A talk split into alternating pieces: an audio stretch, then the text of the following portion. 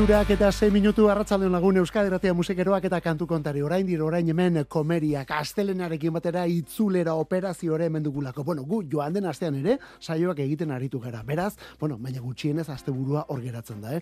Kantu kontari musikeroak Euskadi Ratia kantu kontari arratsaldeko laurak bitarteko agor ere musikaren konpainian egin behar dugulako hemen musikaren konpainian eta elkarren konpainian ere bai honek hiruan dituelako eta hirurak ezinbestekoak. Arlo teknikoan gaur leire karrera daukagu, bestaldean zu ere bai, eta gero gu hemen kantuak aukeratu eta aurkezten. Mezuren bat helarazi nahi baldin badiguzu, mezuren bat bidale nahi baldin badiguzu, WhatsApp ere martxan daukagu, eta laura karteko guztiak irakurri, eta ia denak erantzungo ditugu beti bezala. Zenbakia, 6 sortzi sortzi, 666 6 sortzi sortzi, 666 Non dira musikeroak hause da taupade elektrikoa gukoni, kantu kontari esaten diogu. Begira, asteburu honetako izenetako bat, batez ere ostiralekoa. Glenn Hansar Irlandar. I'll need a friend to get me through it. And lately, in this life, there's no quick fix or easy answers. Gonna put all our troubles to right. And love is the same. There's no doubt blues is running the game. Keep your lantern trimmed and burning till the end of the night. Put your cheek to the wind when you go without, then you go within. If it comes to blows, take it all on the chin. There's no worthier fight. We're working, working through Losing's a dirty word, I know. Sometimes it's all we can do. Lately, this heart of mine has been bruised and it's been broken, and it's lost a little spark of divine. And right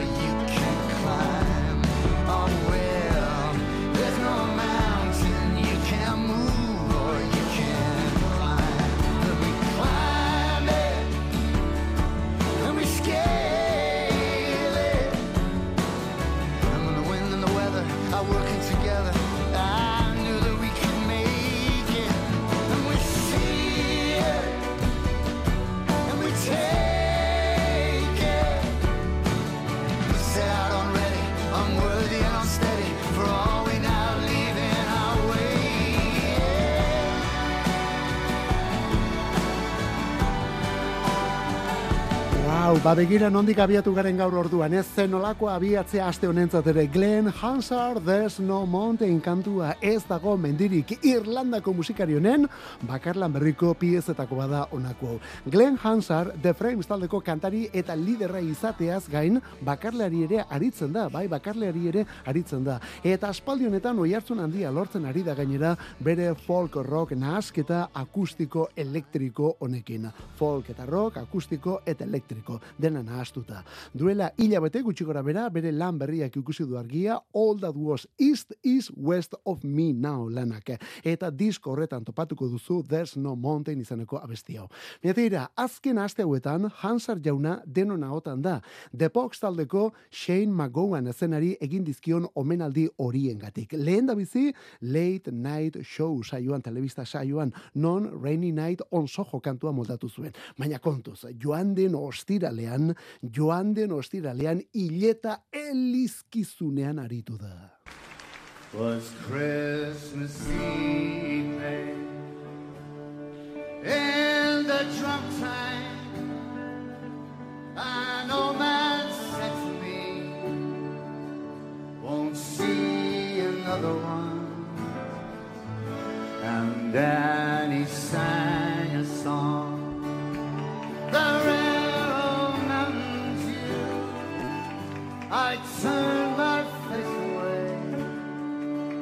And dreamed about you.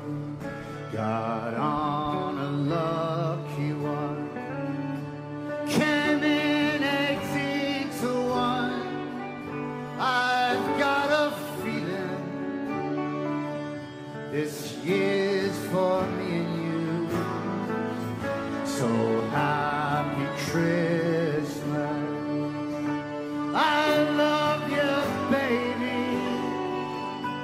can see a better time when all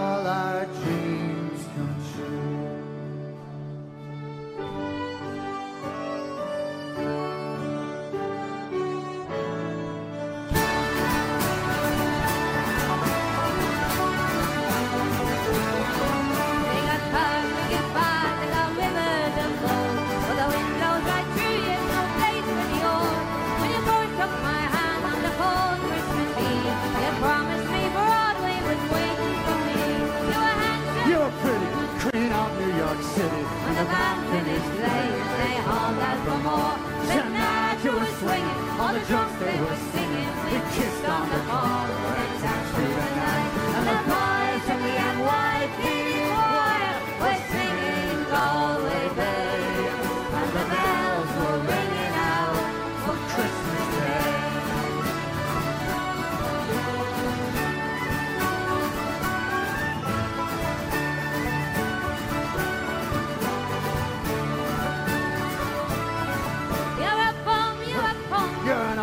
an old slut on junk lying there almost dead on a drip in that bed.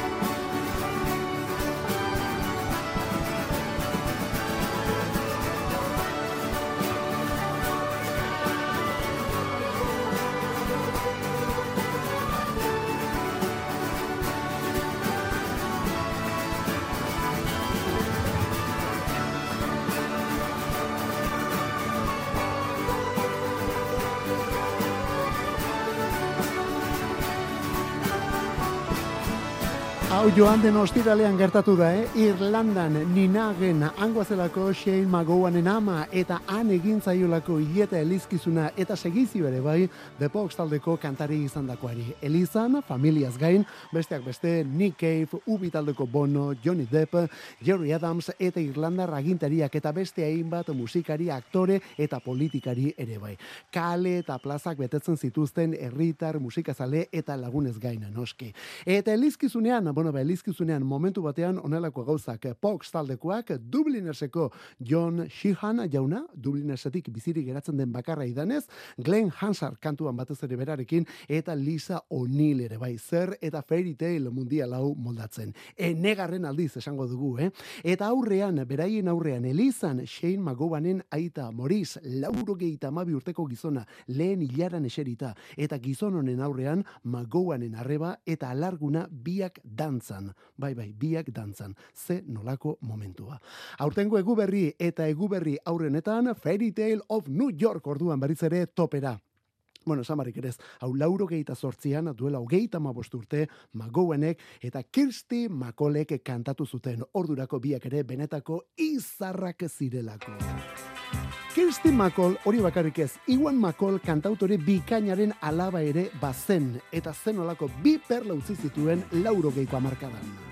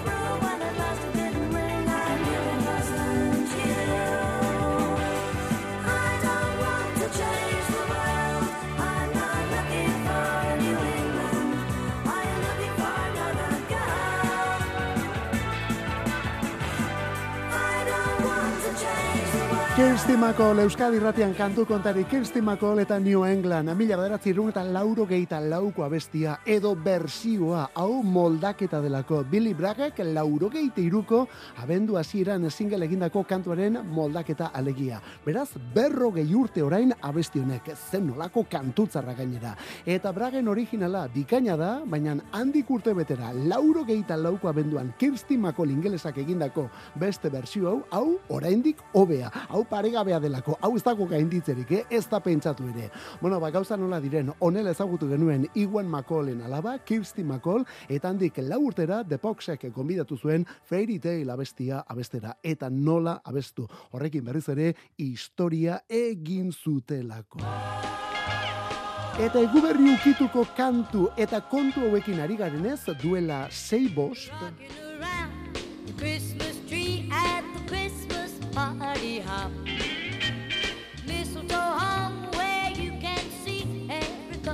tries to stop. Rocking around the Christmas tree, let the Christmas spirit ring.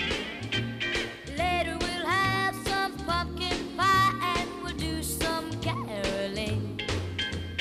You will get a sentimental feeling when you hear voices singing, let's be jolly, deck the halls with boughs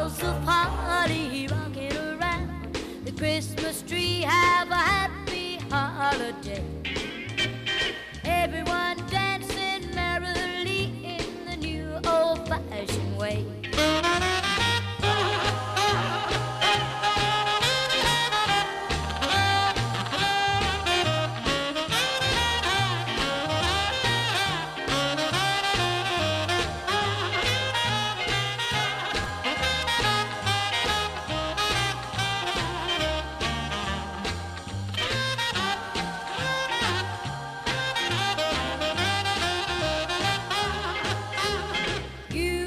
Brenda Lee Euskadi Ratean, Brenda Lee eta berrogeit emezortziko Rocking Around the Christmas Tree kantu zoragarria, bai bai, irurogeita bost urte ditulako abestionek, irurogeita bost urte ditu. Eta momentu honetan, eguberri kantuen zerrendetan lehen postuan omenduko gainera. Bai bai, benetan digu, eh? 2000 eta amalautik, Love Actualiren arrakastaren ondotik, ia beti lehen postu horretan, Mariah Careyren All I Want for Christmas is You kantua izan da. Baina aurten beste emakume honek kendu dio gailur hori. Brenda Lee, abestia Rocking Around the Christmas Tree. Amairu urtetxo zituenean grabatu zuen Brenda Lee abesti hau. Amairu urtetxo zituenean. Lehen postua lortu zuen orduan, berrogeita emezortzian, eta handik irurogeita bost urtera berriz ere berreskuratu egin du. Eta horretan, efemeridia dela eta egindako bideoklipak eta TikTok plataformak lagundu omen dute. TikToken beti topera ibiltzen delako eguberri partean abesti hau. Ba begira, gaur bete ditu irurogeita emeretzi urte, oraindik ere bizi da, gaur bete ditu irurogeita emeretzi urte Brenda Lee Amerikarrak eta zer eta lehen postu honekin gainera. Bueno, hori eguberri kantua, urrengoa ez da, baina badu horren ukiturik. Welcome to my problems. It's not an invitation. This is my dilemma,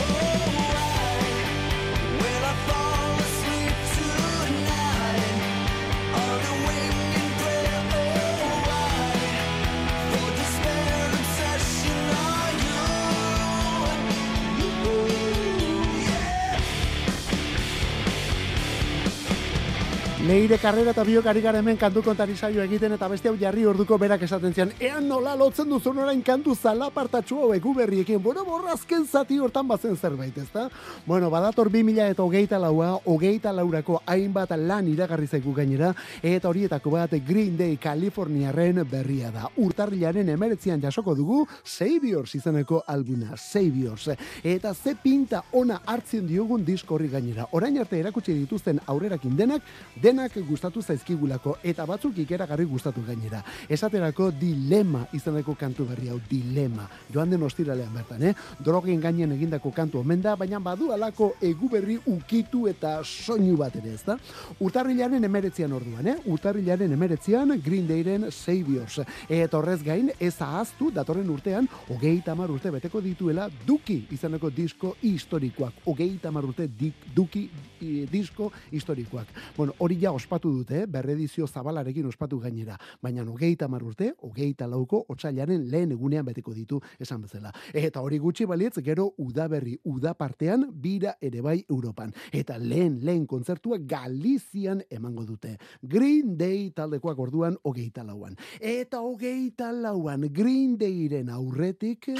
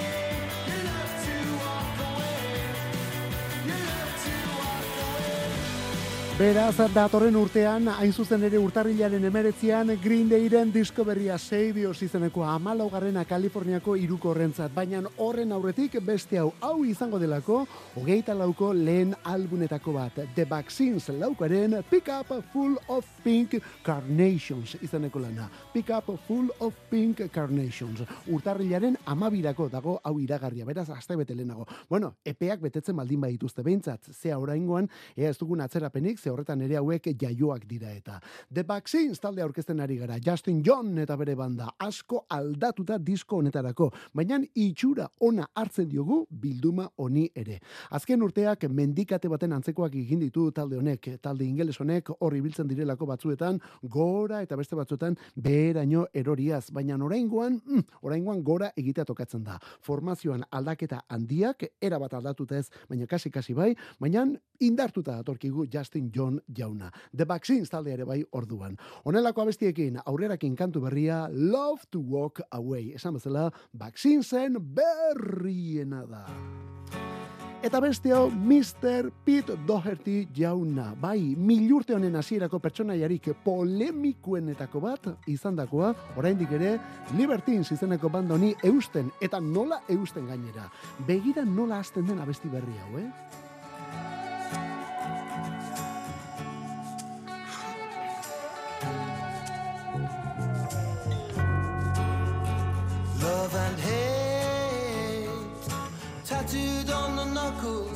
Around the handles of a blade. On the knuckles, round the handles of a blade, a bloody blade.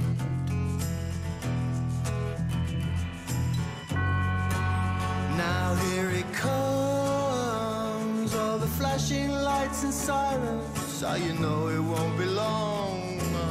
Time for the radio to play your last song, your last song.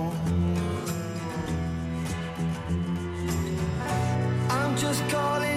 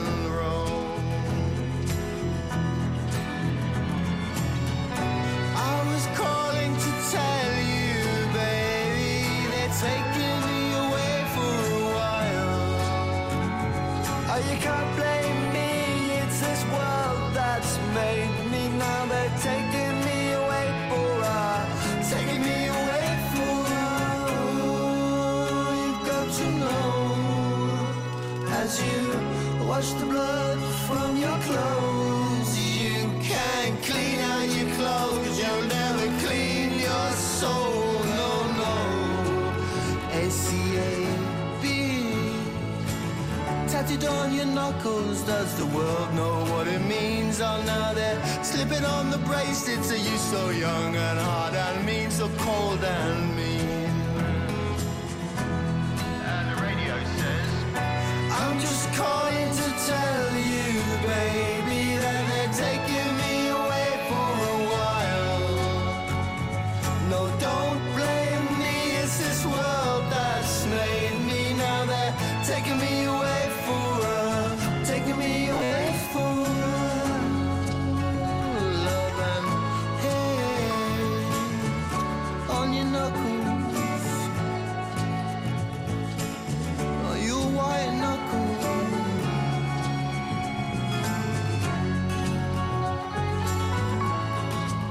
The Libertines ingelesak orduan Errusiera begira, bueno, Errusiera edo Piotr Ilik Tchaikovskiren romantikusa, romantikotasun guztia eta batez ere beltxargen aintzirako pasarte ezagun hori rock kantu batera eraman da. Eta zeinen ondo geratzen den gainera, horazpirik entzuten dugun bezala, eh?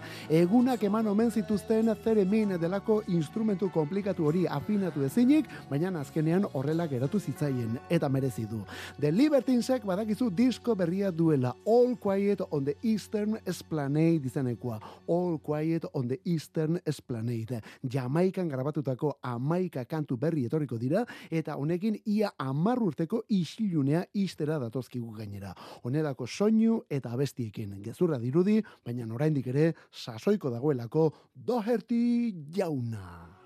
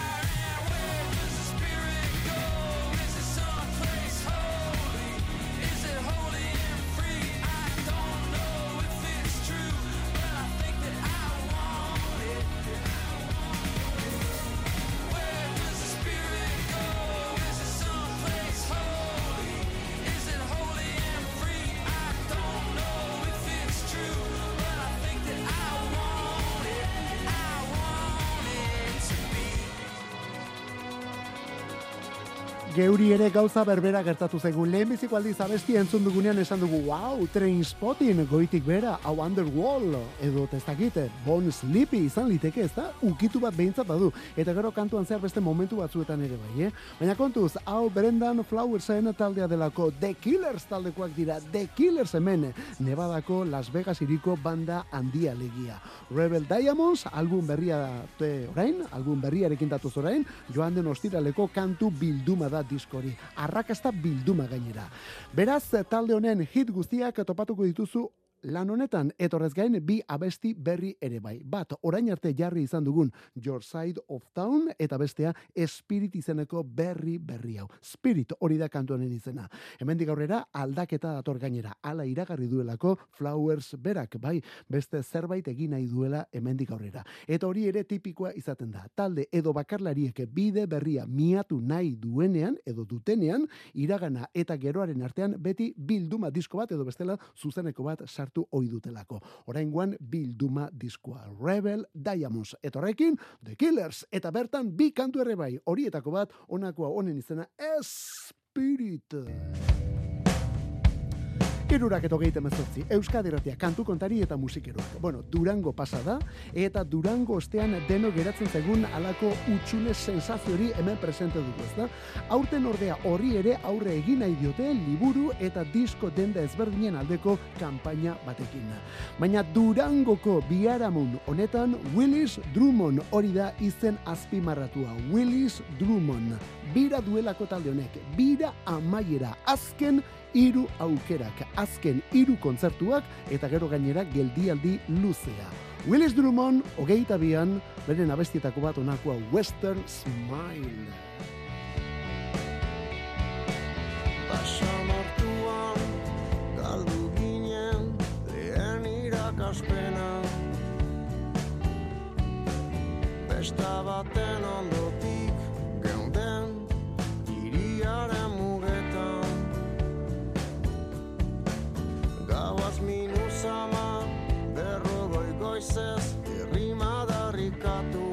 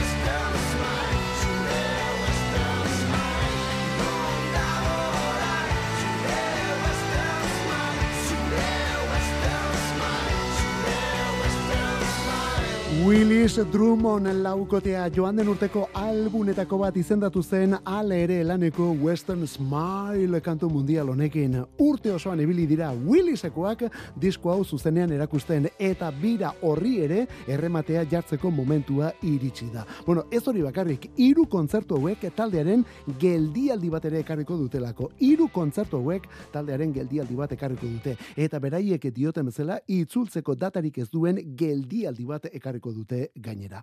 Bueno, emanaldiak aste honetan bertan, Bilbon aste honetan bertan, Bilbon abenduaren hogeita marrean Hernanin, eta azken azken azkena urtarrilaren bostean, datorren urteko urtarrilaren bostean, bertan dago, eh? Donostian azken kontzertori. Willisen zuzenekoak orduan bueno, azken aukerak kasu honetan. Eta kontuz, gonbidapenak banatuko ditugulako aste honetako kontzertu horretarako. Esan bezala, Bilbon izango da emanaldi hori, Bilbon ostegun honetan bertan, eta Bilboko kafe antzokian gaueko bederatzi terdietan. Ostegunean, bederatzi terdietan, Bilbon zuzenean Willis Drummond. Eta kontzertu horietarako, gonbidapenak banatuko ditugu datozen egunetan, hemen Euskadi Ratian, kantu kontari saioan.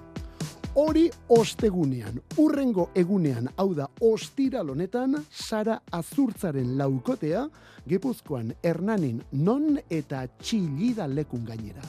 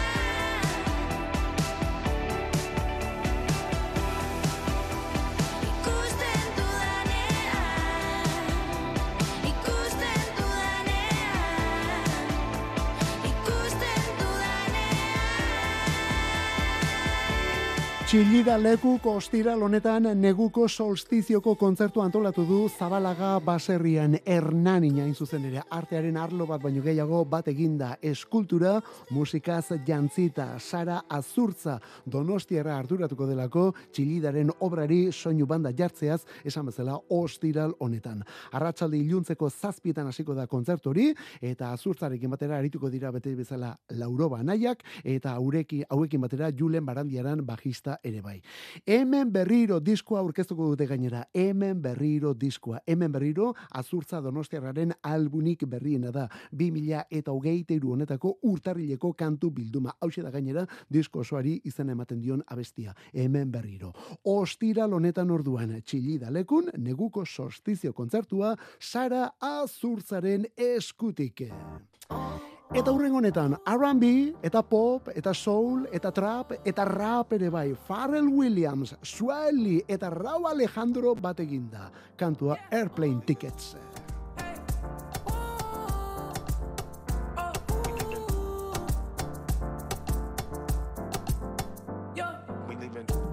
restless. You're getting restless.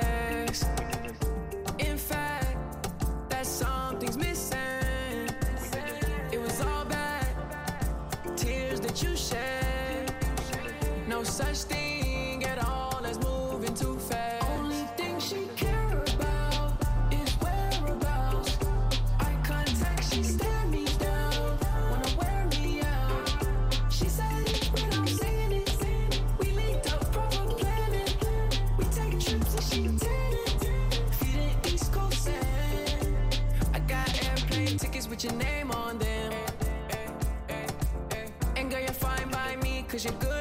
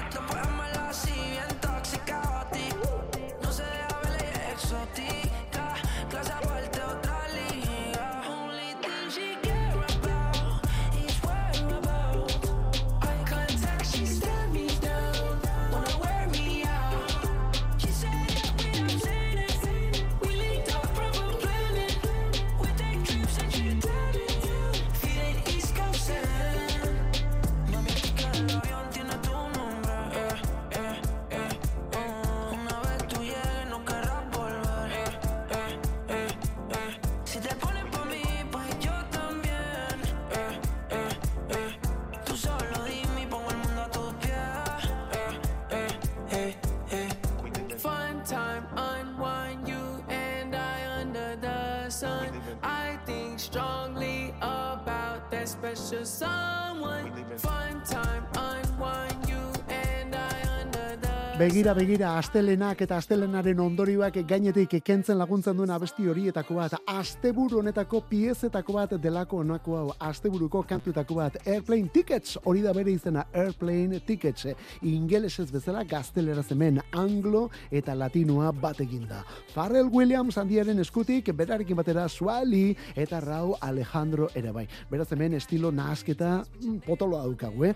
Pharrell Williamsek, hori bai, Pharrell Williamsek ez du aurkezpenik behar mundu honetan, ez da pentsatu ere. Gizon ondo okupatua dugulako, bakarlari egiten ari den guztiari, nerd taldearekin egiten duena gehitu behar zaiulako. Gero kolaborazioak daude, Daft Punkekin egin zuena, Rihannarekin edo Robin Thickekin egindako ere bai. Eta guzti hori gutxi balitz, moda munduan egiten duena. Moda munduan egiten duena. Louis Vuitton etxeko sortzaile nagusia bera delako azken urte hauetan. Louis Vuittoneko sortzaile nagusia Pharrell Williams bera da. Ba begira, asteburu hontan Airplane Tickets abesti berria. Eta berrikuntzetan sartuta, hemen Fred Again ingelesa Baby Keenekin bategina. Drum and bass ritmoan datorkigun pieza. Horixe da kantuaren izena, Leave Me Alone.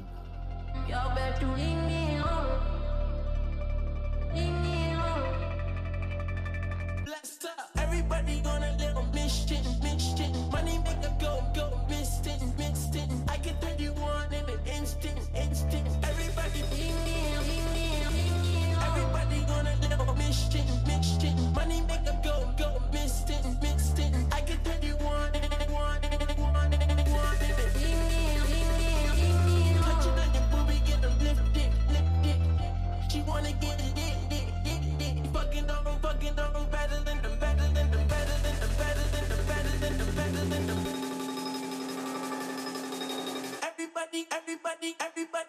Everybody, everybody, everybody, everybody.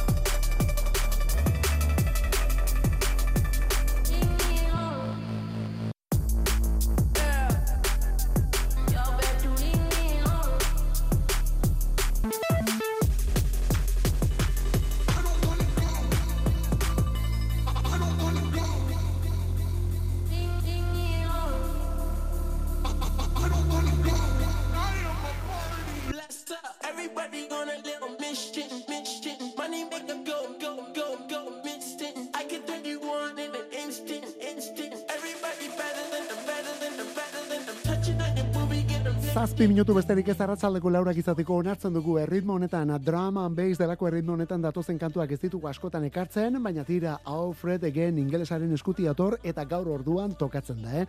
Fred Again DJ eta ekoizlea hogeita marruteko mutil gaztea. Familia benetan potolo bateti datorkigun artista gainera, badakizu aristorka, aristokrazia ingelesa kasu honetan.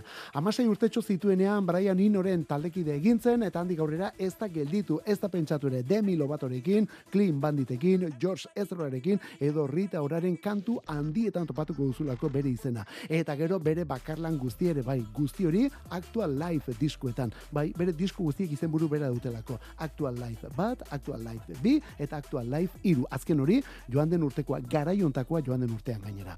Orain, hause du abesti berria, Leave Me Alone, utz nazazu bakarrik, berarekin batera, Babykin abesti berrian.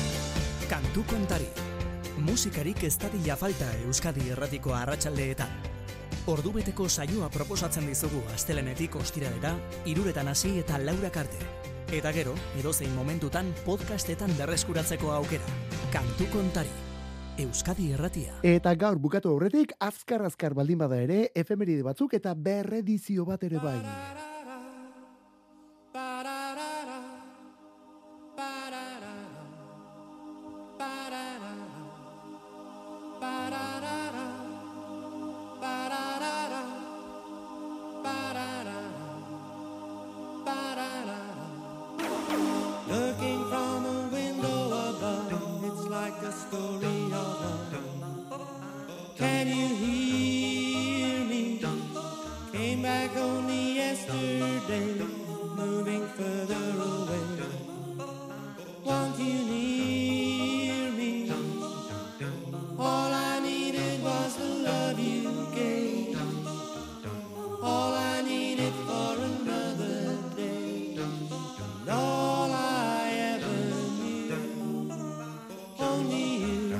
you. Azteko gaur berrogei urte dituen abestia Only You kantua, pieza elektronikoa jazu bikoteak egindakoa Vince Clark eta Alison Moy eta handiak egin zuten abestia hau lauro geita bian. Gainera jazuren lehen arrakasta izan zen lehen single eta zuzenean lehen arrakasta. Baina handik urte betera mila deratzerun eta lauro geita iruan The Flying Pickets taldeak moldatu zuen. Eta gisa honetan gainera akapela delako bueno, ba, hori bozak eta elektronika bakarrik erabiliz kasu honetan. Eta honekin lehen postu harrapatuz. Gaurko egunez duela berrogei urte lehen postuan Flying Picketsek moldatuta honako hauenen izena Only You. Eta Sam Cooke jaun ere bai soul musikaren aita, irurogeita lautik falta da, irurogeita lauko abenduaren amaikatik. Draw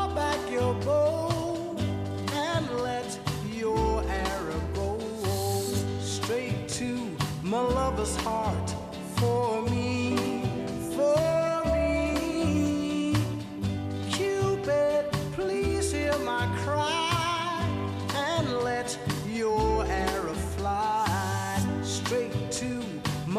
heart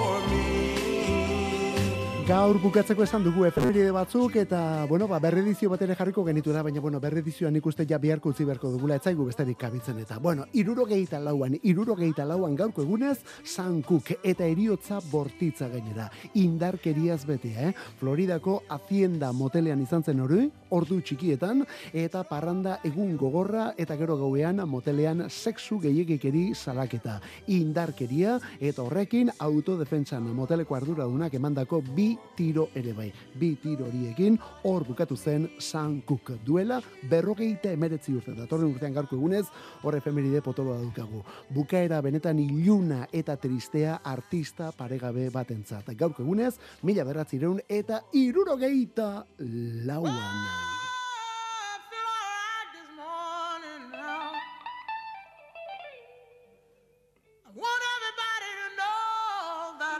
Eta beste honekin nondik hasi, beste erraldoi bat, Big Mama Thornton, hogeita zeiko abenduaren amaikan jaio zen, blues eta R&B eta rock musikaren benetako erregina, Big Mama Thornton, Alabamako alaba, rock and rollaren aitzindarien artean dugun izenetako bat.